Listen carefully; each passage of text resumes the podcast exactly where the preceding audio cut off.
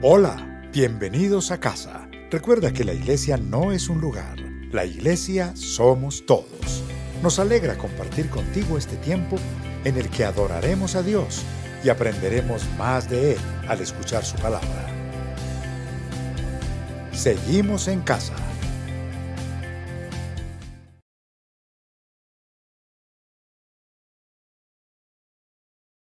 Hola a todos, muy buenos días, Dios los bendiga. Qué bueno que de nuevo podemos estar reunidos para compartir la palabra de Dios en un día como hoy. El día de hoy quiero compartir con ustedes dentro de nuestra serie Decisiones Transformadoras, Vivir para Dios, la decisión de vivir para Dios. Y les eh, quiero que me acompañen, por favor, al libro de Colosenses, capítulo 3, versos 15 al 17.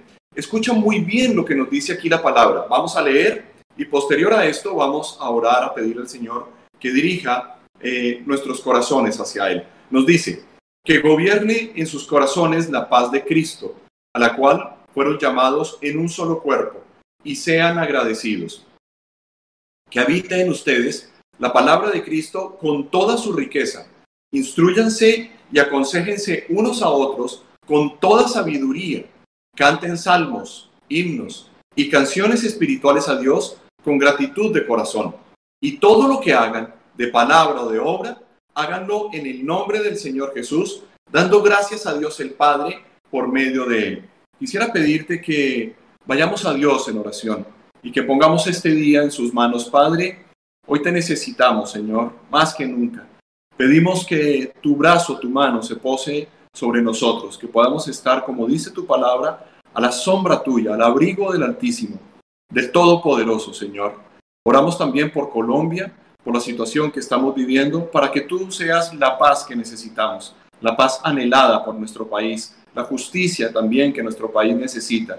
Que tú seas, Señor, revelando tu amor, tu gloria y tu poder sobre todos nosotros, en el nombre de Cristo Jesús. Amén y amén. Les decía que me voy a referir a la decisión de vivir para Dios. Esto no es posible sin la acción del Espíritu Santo, definitivamente. La palabra de Dios, además, debe habitar en nuestro corazón eh, abundantemente y, por supuesto, también está la disposición de buscarlo y ser obedientes a su voluntad.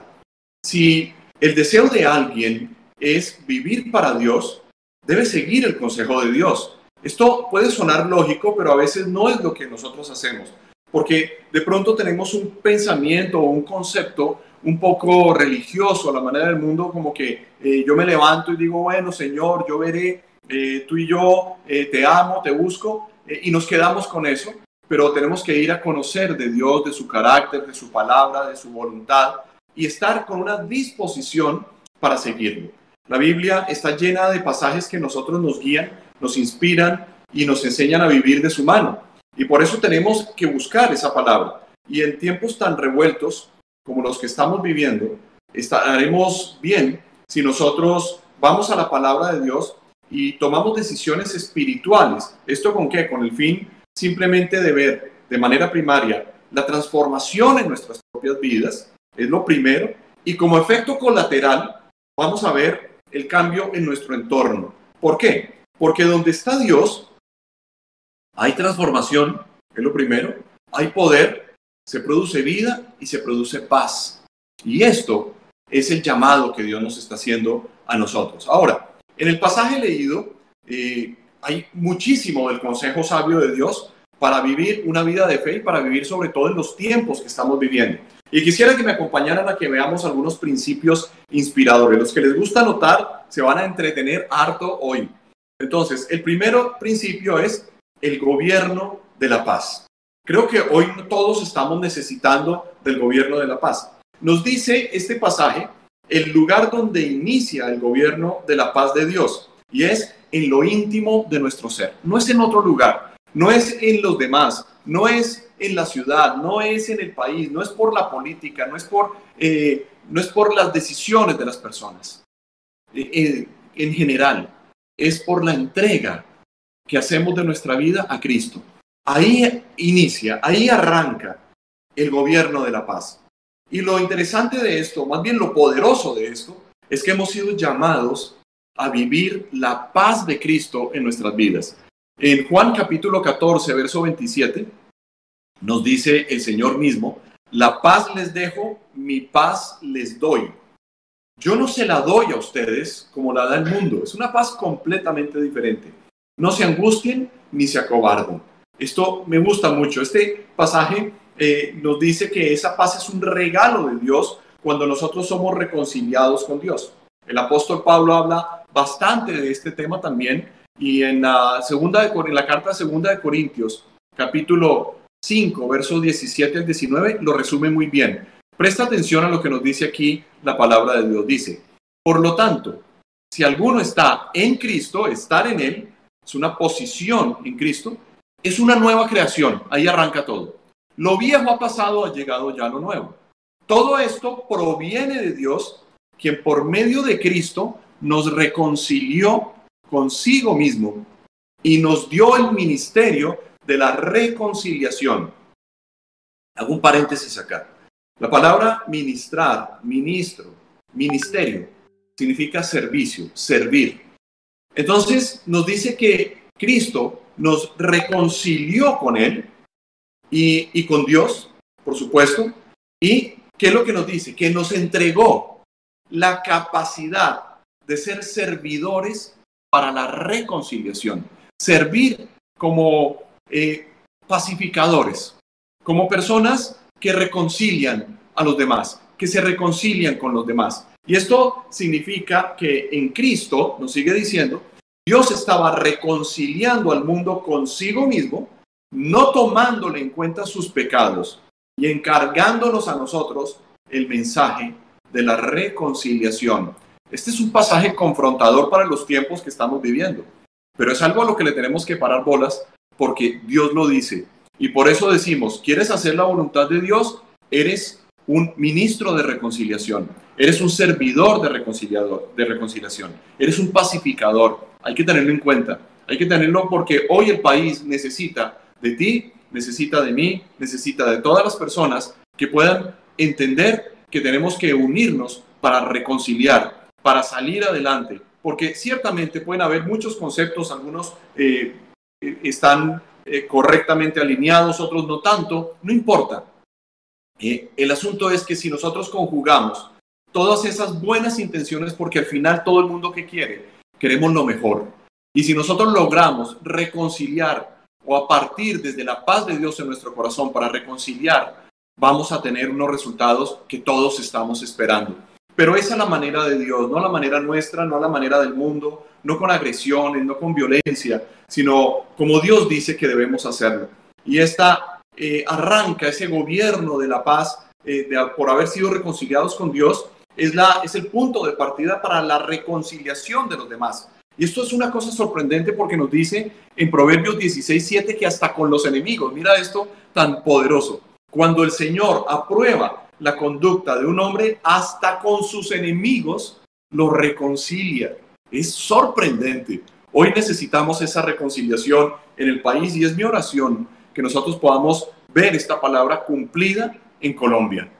Vamos a necesitar bastante en nuestro país de esto en estos tiempos y no solamente en estos tiempos, sino que tenemos que pensar que se están acercando las elecciones, ya están empezando a prenderse los motores y va a venir unos tiempos eh, de fuertes de elecciones en donde nosotros tenemos que saber que no nos podemos polarizar, sino que tenemos que ser sabios, tenemos que buscar de Dios y tenemos que plantear, ser solución, eh, no esperar solamente que otros lo sean, sino nosotros mismos serlo.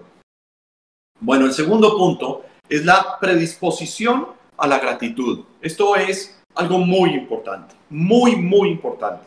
Tres veces hace mención en el pasaje que leímos a la gratitud en cada uno de los versículos leídos. Ahí lo ves en pantalla. Fíjate, por ejemplo, que nos está diciendo en el verso 15, sean agradecidos. En el verso 16 nos dicen, canten a Dios y lo dice con qué? Con gratitud de corazón. En el verso 17 nos dice, háganlo todo, todo lo que hagan, háganlo en el nombre del Señor Jesús, dando gracias a Dios, el Padre, por medio de Él, con gratitud, gratitud, gratitud tres veces, en tres versos, habla de lo mismo.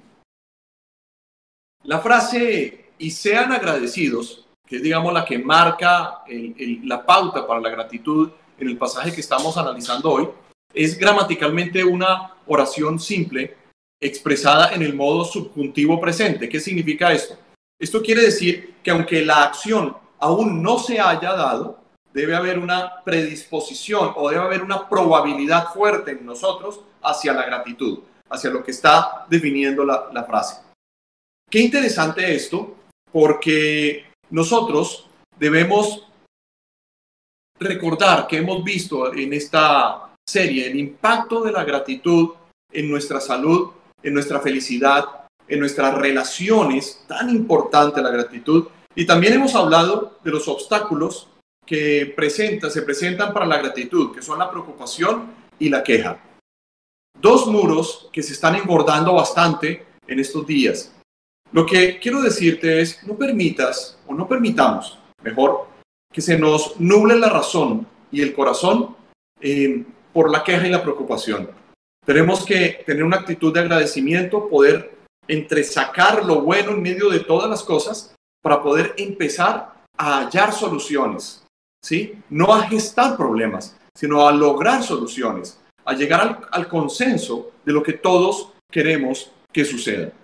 El punto número tres es vivir y usar la palabra. También esto es algo magnífico, me gusta muchísimo, vivir y usar la palabra. La palabra de Dios es para usarla, es para vivirla, es para creerla, es para apropiarse de ella, apoderarse de ella. Pero sobre todo que es una palabra viva, es una palabra que tiene eh, una, un poder inherente y nosotros tenemos que vivir eso. Nos dice el pasaje que habita en ustedes la palabra de Cristo con toda su riqueza. Y les decía por eso que hay que hacer uso de la palabra y apropiarse de los beneficios que ella contiene. En el libro de Hebreos, capítulo 4, verso 12, nos dice, ciertamente la palabra de Dios es viva y poderosa, más cortante que cualquier espada de dos filos. Penetra hasta lo más profundo del alma y del espíritu, hasta la médula de los huesos, y juzga los pensamientos y las intenciones del corazón. ¿Para qué sirve esto? Esto sirve para darnos el punto siguiente, para instruir y aconsejar con sabiduría. Es el otro punto que tenemos que considerar, porque la palabra de Dios es para hacer uso de ella, ¿sí? No es para que nosotros la, leamos por ahí y digamos, uy, sí, está muy lindo, no, es para que la llevemos a la práctica. Entonces el cuarto punto, el siguiente punto, es para instruir y aconsejar con sabiduría. Es evidente que hay mucha desinformación, esto creo que todos lo sabemos, y que circula información falsa también. Eh, tenemos que estar bien enterados, tenemos que ir a ver cuál es la, verdad, cuál es la realidad, hacer los análisis eh, teniendo en cuenta los expertos de parte y parte, eh, cuáles son las opiniones, por qué llegan a, ese, a, esa, a esas conclusiones, ¿sí? por qué lo hacen. No con, no con ira, no con rabia, sino con un ánimo proactivo, con un ánimo no de ser reactivos frente a cualquier cosa, sino ser proactivos para ver cómo podemos solucionar. Creo que tenemos que aprovechar la oportunidad que se está dando en este momento para que haya un diálogo nacional.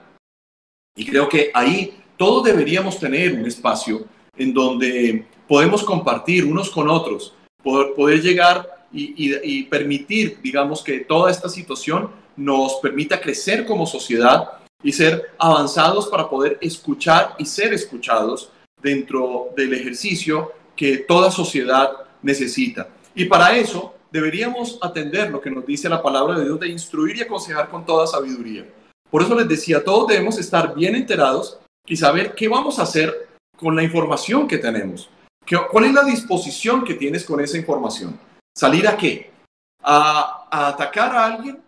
salir a, defender a ultranza y por encima de cualquier cosa tus opiniones o salir a construir. Esto es importante, ¿sí? Y hacer eh, uso, buen uso de la verdad. ¿De la verdad para qué? Sobre todo para evaluar la realidad con un corazón sabio, con una disposición de sabiduría. Todo la necesitamos y la palabra de Dios dice que esa sabiduría viene sobre nosotros si la pedimos y que Dios la va a derramar abundantemente y sin reproche. Entonces, es un momento para que nosotros consideremos lo importante que es buscar la sabiduría de Dios y poder conectarnos con lo que el Señor tiene. ¿Qué quieres tú para el país? ¿Cómo puedo yo colaborar desde lo que estoy haciendo, desde mis redes sociales, desde mis pensamientos, desde mis conversaciones con otras personas, para poder construir, para poder llegar al consenso, para poder eh, traer una solución a lo que el país está necesitando? Tú eres fundamental para el país, para eso. Eres un factor de cambio en donde quiera que estés. No, cuando nosotros ejercemos esa, esa posición, estamos ejerciendo un liderazgo y estamos afectando positivamente si hay una disposición sana para poder llegar a ese consenso que estamos necesitando. En 2 de Timoteo, capítulo 2, eh, verso 22 al 25, nos dice esto fenomenal. Piensen en lo que les voy a decir, o en lo que nos dice la palabra de Dios mejor. Dice, huye de las malas pasiones de la juventud y esmérate en seguir la justicia, la fe, el amor y la paz. Esto es lo que tenemos que buscar.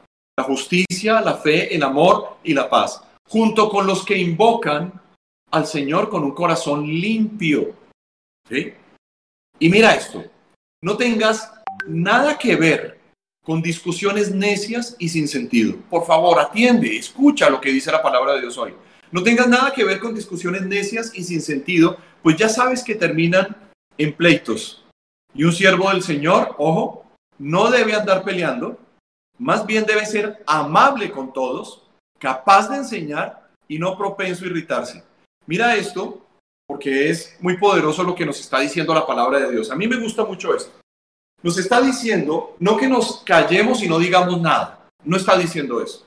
Está diciendo que seamos capaces de enseñar, capaces de aprender, no vivir peleando, cazando peleas. ¿Con quién peleo que solo muñecos veo, como dicen por ahí? Sino que nosotros debemos ser, hacer uso de la amabilidad, sobre todo en tiempos violentos, en tiempos de convulsión, y como siervos de Dios, no estar predispuestos a irritarnos, sino predispuestos a la gratitud, como ya lo vimos. Ahora, sigue diciendo, así humildemente debe corregir a los adversarios. Mira la estrategia de la palabra de Dios con la esperanza de que Dios les conceda el arrepentimiento, esto es un cambio de dirección para conocer la verdad. Porque se trata no de mi verdad, no de tu verdad, sino de la verdad de Dios de que Cristo es la verdad y que tenemos que llevar a Cristo, que es el factor unificador para nosotros en nuestro entendimiento y por eso necesitamos de su sabiduría, por eso necesitamos de su entendimiento, de su espíritu, de su palabra. Necesitamos de todo lo que, lo que el Señor nos está ofreciendo para que vivamos por medio de ello. ¿Sabes esto qué es? Esto es ser disruptivos. Esto es lo que significa ser disruptivo. Poder transformar poder ir contra la corriente de los tiempos que estamos viviendo, pero con sabiduría, con amor, con fe, con justicia, con verdad. Así tenemos que llegar. Ahora, estamos frente a un cambio radical en el estilo de liderazgo. Esto es algo que eh, no todo el mundo está haciendo o está entendiendo hoy o está teniendo la comprensión, pero es necesario que lo sepamos. Estamos pasando de un liderazgo heroico, solitario y caudillista a un liderazgo constructivo y colaborativo.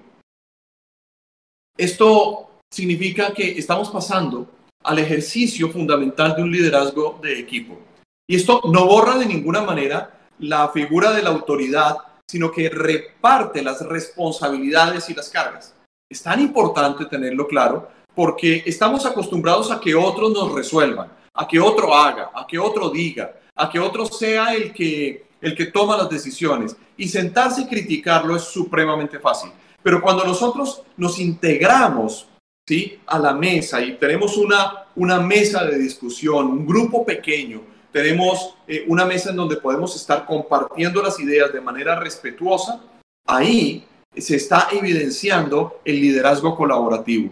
Y es lo que va a empezar a suceder. La cuestión es si tú vas a querer hacer parte de eso o no. Entonces hay que, tiene que haber una predisposición no solamente a la gratitud, a no irritarse, sino también a poder expresar lo que tienes en mente.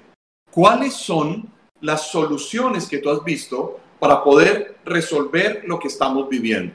Y no solamente hablemos del país, ¿por qué no hablamos de lo que está sucediendo en tu casa? ¿Sí? Porque de pronto salir y decir algo está bien, está, es, un derecho, lo podemos expresar, pero ¿cómo está tu casa? ¿Cómo está tu corazón? ¿Cómo está tu vida? ¿Cómo está tu relación con tus padres o tu relación si eres casado con tu esposo con esposa? La relación con tus hijos, la relación con tus hermanos. ¿Cómo está tu relación eh, con tus vecinos, tu relación con tus amigos? ¿Cómo está? ¿Sí? ¿Estás construyendo país? ¿Estás construyendo paz? ¿Estás construyendo lo que la palabra de Dios te llama? Entonces debemos tenerlo presente. Debemos tenerlo presente porque es, el, es hacia donde nosotros nos tenemos que mover y alguien tiene que hacerlo, ¿sí? Esa, esa repartición de cargas tenemos que empezar a manejarlas entre todos. Y qué mejor que con la palabra de Dios. En 2 de Timoteo capítulo 3, verso 16 al 17, nos dice esto la palabra. Toda la escritura es inspirada por Dios y útil para enseñar, para reprender, para corregir y para instruir en la justicia. Ahí tenemos todos los elementos necesarios ¿Con qué propósito? Lo sigue diciendo en el verso 17. A fin de que el siervo de Dios esté enteramente capacitado para toda buena obra. Necesitamos unas buenas palabras, una buena palabra, que es la palabra de Dios, que nos conduzca a buenas obras. Ahí es donde tenemos, llevamos la palabra a la práctica. Cuando Nehemías, el gran estadista del pueblo de Israel, tuvo que enfrentar el desafío, el reto de liderazgo de la reconstrucción del muro de Jerusalén. ¿Qué fue lo que hizo? Él llegó, inspeccionó todo, hizo una revisión global, reunió al pueblo y les dijo esto eh, que nos dejó consignados en su libro Nehemías en el capítulo 2, verso 18.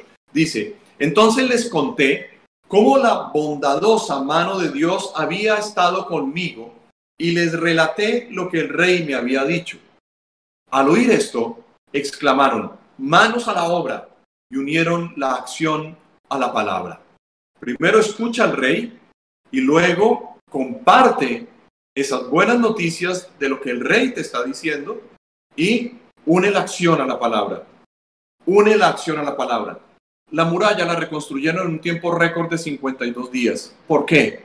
Porque hubo un liderazgo colaborativo porque todos participaron, cada uno frente a su casa, reconstruyeron los muros frente a su casa, con su familia, dispuestos a la defensa, pero también trabajando por sus hogares. Y lo que nosotros vemos es que esto fue fundamental para que posterior a ello se diera la reconstrucción de la parte espiritual del pueblo y pudiera renacer como nación el pueblo judío. Ahora, se trata entonces de oír esas palabras portentosas que Dios nos ha dejado para que nosotros podamos llevarla a la práctica. Vamos a pasar al quinto punto, es enfocarse en Dios. Enfocarse en Dios va a ser fundamental.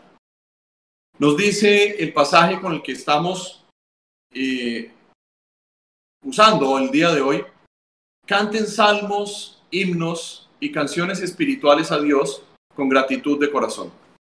Esto es enfocarse cuando digo enfocarse en Dios es porque cuando alabamos a Dios, nosotros nos estamos concentrando en el carácter de Dios. Hoy en día nos distraemos con facilidad, bueno, siempre nos distraemos con cierta facilidad cuando el mundo convulsiona.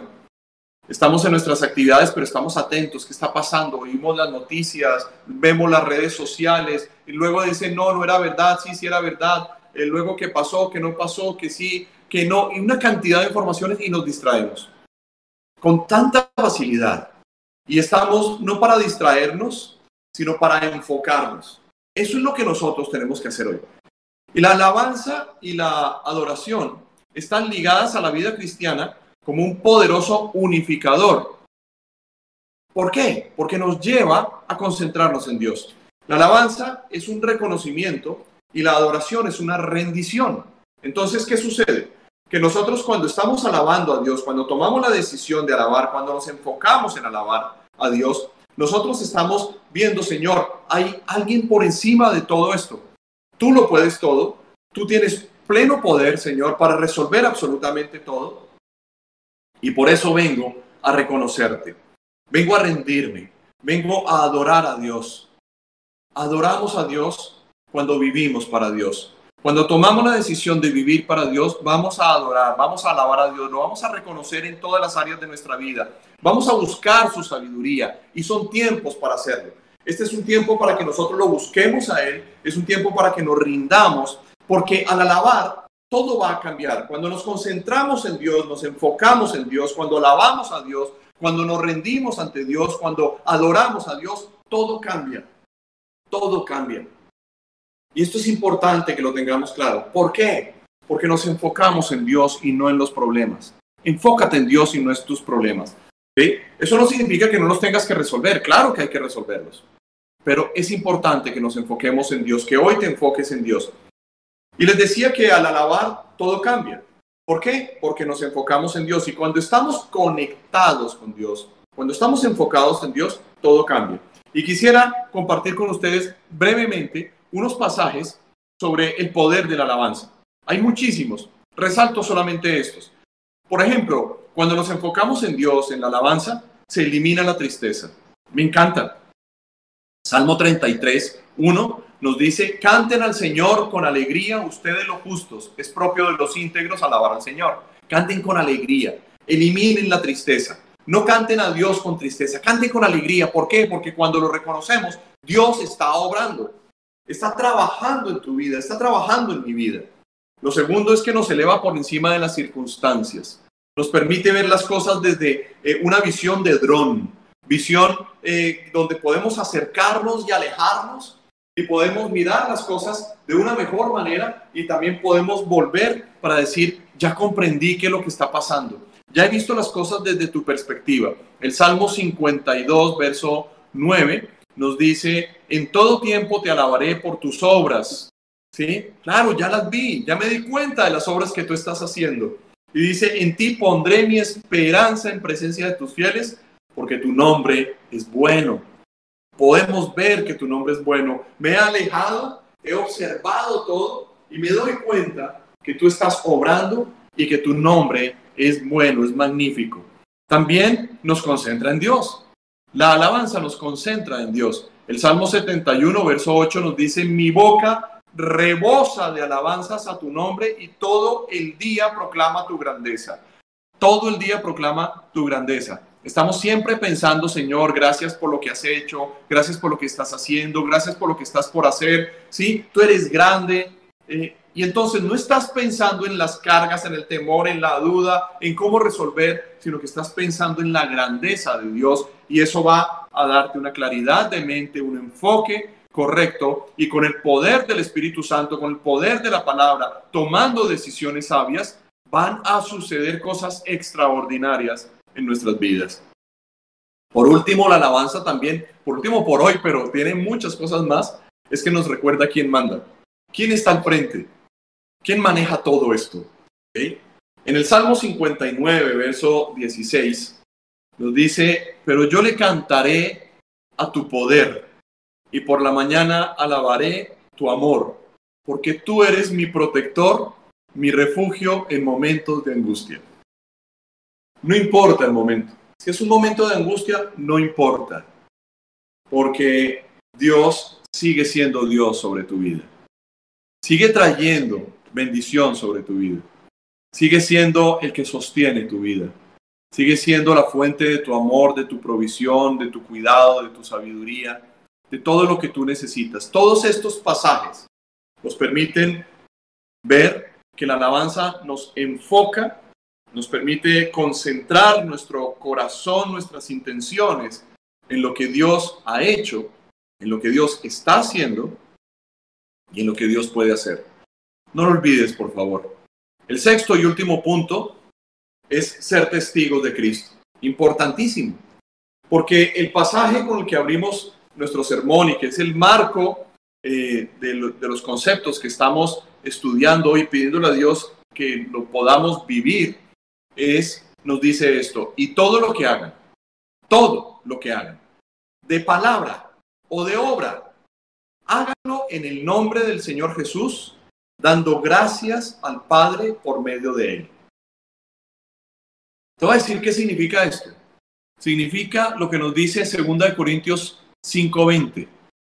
Somos embajadores de Cristo. Eso somos.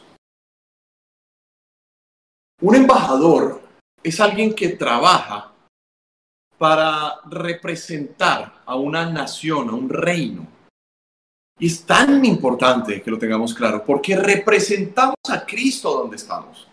Somos los que no leen la Biblia, muchos lo han dicho, nosotros somos la Biblia de ellos. ¿Por qué? Porque nos leen y leen lo que nosotros estamos viviendo. Nos vamos a equivocar muchas veces y no se trata de no equivocarnos. Se trata es que nosotros podamos compartir y que la gente sepa a quién le debemos todo, de quién dependemos. Jesús nos dejó el encargo de ser sus testigos. En el libro de Hechos, capítulo 1, verso 8, tal vez lo recordarás o si nunca lo has escuchado, presta atención a esto.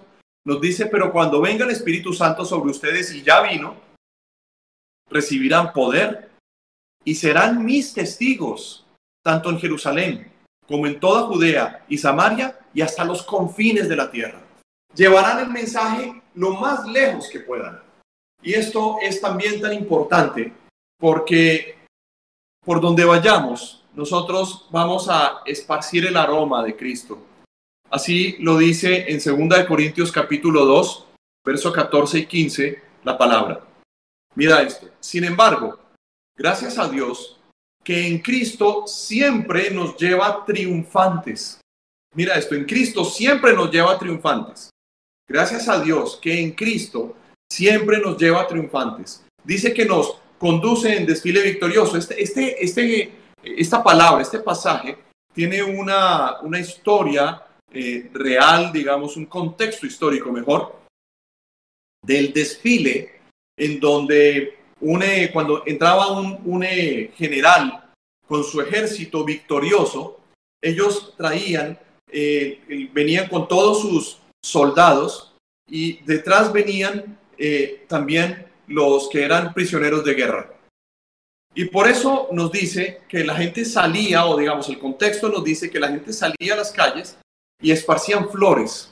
Y las flores llenaban del aroma eh, y, había un reconocimiento como el aroma de la victoria. Eso es a lo que se refiere este pasaje. Nos dice entonces que gracias a Dios que en Cristo siempre nos lleva triunfantes, es decir, siempre nos está llevando en el desfile victorioso. Venimos detrás de Él con ese aroma de la victoria. Y dice, y por medio de nosotros esparce por todas partes la fragancia de su conocimiento. Porque para Dios somos el aroma de Cristo entre los que se salvan y entre los que se pierden. Y es algo muy curioso porque les decía que en estos desfiles venían también los prisioneros de guerra. Ellos eran las personas que iban a ser dedicadas a los trabajos forzados, a una serie de cosas. Pero ¿sabes qué es lo curioso? Que lo que era el aroma de la victoria para unos era aroma de esclavitud para otros. Y por eso habla del aroma de Cristo. Algunas personas de pronto no, no les gusta que hablemos de Cristo. No importa. Ese aroma de victoria para muchos es para ellos un aroma de esclavitud. No importa. Lo importante es que somos embajadores de Cristo y hay que seguir esparciendo el aroma del Señor, la fragancia del Señor por donde quiera que estemos. Y para eso lo que nos tenemos que preguntar es si estamos siendo unos buenos representantes del Señor, si estamos siendo conscientes que lo representamos y que somos sus embajadores. Hoy vimos unas claves de lo que significa vivir para Dios, para que el mundo crea, para ser una iglesia que transforma.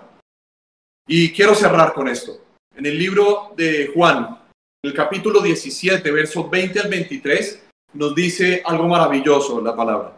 Está hablando Jesús, es un, el, capítulo 17 de Juan es un, un capítulo maravilloso donde Jesús ora, tiene una intimidad con su Padre y recomiendo que lo lean todo en casa. Nos dice acá lo siguiente, no ruego solo por estos, está hablando de los discípulos de aquella época, sino dice ruego también por los que han de creer en mí por el mensaje de ellos. Y ahí está orando por ti y por mí para que todos sean uno, unidad. Padre, así como tú estás en mí y yo en ti, permite que ellos estén entre nosotros para que el mundo crea que tú me has enviado, para que el mundo crea que tú me has enviado. Yo les he dado la gloria que me diste para que sean uno, así como nosotros somos uno. Yo en ellos y tú en mí, Permite que alcancen la perfección en la unidad y así el mundo reconozca que tú me enviaste y que los has amado a ellos tal como me has amado a mí. ¿Qué pasaje este? Que te vean a ti y conozcan a Cristo. Que te vean a ti y conozcan al único que es capaz de cambiar todo esto. Créeme, la palabra de Dios lo dice. Créelo y vívelo. Padre, yo te doy las gracias por tu palabra hoy, una palabra que nos guía, que es transformadora, Señor, que es poderosa, que es eficaz, que penetra hasta lo más profundo de nuestra alma, discierne nuestros pensamientos y nos lleva a la victoria. Bendigo a cada persona, Señor, que hoy se encuentra caminando contigo o que necesita caminar, Señor, para que rindan su corazón, para que podamos ver, Señor, ese aroma tuyo reflejado, Señor, y esparcirlo por todas partes y poder vivir para ti, Señor. Ayúdanos en ese camino, en ese recorrido, en los tiempos que nos ha correspondido vivir, Señor, para ser unos dignos representantes tuyos al decidir vivir para Dios. En Cristo Jesús, amén y amén. Muy bien, hay algo importantísimo que debemos tener claro en el día de hoy y es algo simple y sencillo, pero muy poderoso. Es que si tú hoy, sin importar el momento de la vida en el que te encuentres, tienes una oportunidad en el Señor. Tienes una gran oportunidad. Tienes la oportunidad de empezar de nuevo.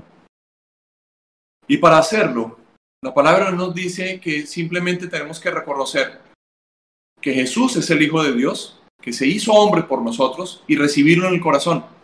Cuando eso sucede, nos dice la palabra de Dios que se produce salvación, se produce liberación, se produce libertad. ¿De qué? De la esclavitud de, del pecado, de muchas cosas que nos amarran, que nos atan, que nos tienen eh, ligados al pasado, eh, que no nos dejan cambiar de hábitos, una cantidad de cosas. Y entonces hoy Dios nos dice, quiero que sepas que tienes una oportunidad conmigo, otra oportunidad. Hoy es un día para empezar de nuevo. Si tú te identificas con esto, quiero pedirte que donde estás, cierres tus ojos y que hagas una oración para entregarle tu corazón a Cristo, tu vida, diciéndole lo siguiente, voy a hacer una oración, te invito a que tú la repitas, diciéndole, amado Padre, yo te necesito, yo creo en ti, hoy abro la puerta de mi corazón y te pido que entres en mi vida para hacer de mí la persona que tú quieres que yo sea. He pecado, pero hoy lo confieso, lo reconozco y me aparto y decido vivir para ti. Dame todo el poder de tu Santo Espíritu y gracias por perdonarme todos mis pecados y darme la oportunidad de una vida nueva. Amén y amén. Eso es empezar de nuevo. Te quiero enviar un abrazo donde quiera que te encuentres. Muy bien. Es todo por hoy. Hemos terminado, pero el Señor no ha terminado con nosotros. Entonces, vamos a vivir su palabra, vamos a tomar la decisión de vivir para Dios y a seguir adelante. Que Dios los bendiga a todos, que Dios bendiga nuestro país, bendiga la iglesia y nos permita tener la sabiduría para poder ser un factor transformador en los tiempos que estamos viviendo. Dios los guarde a todos.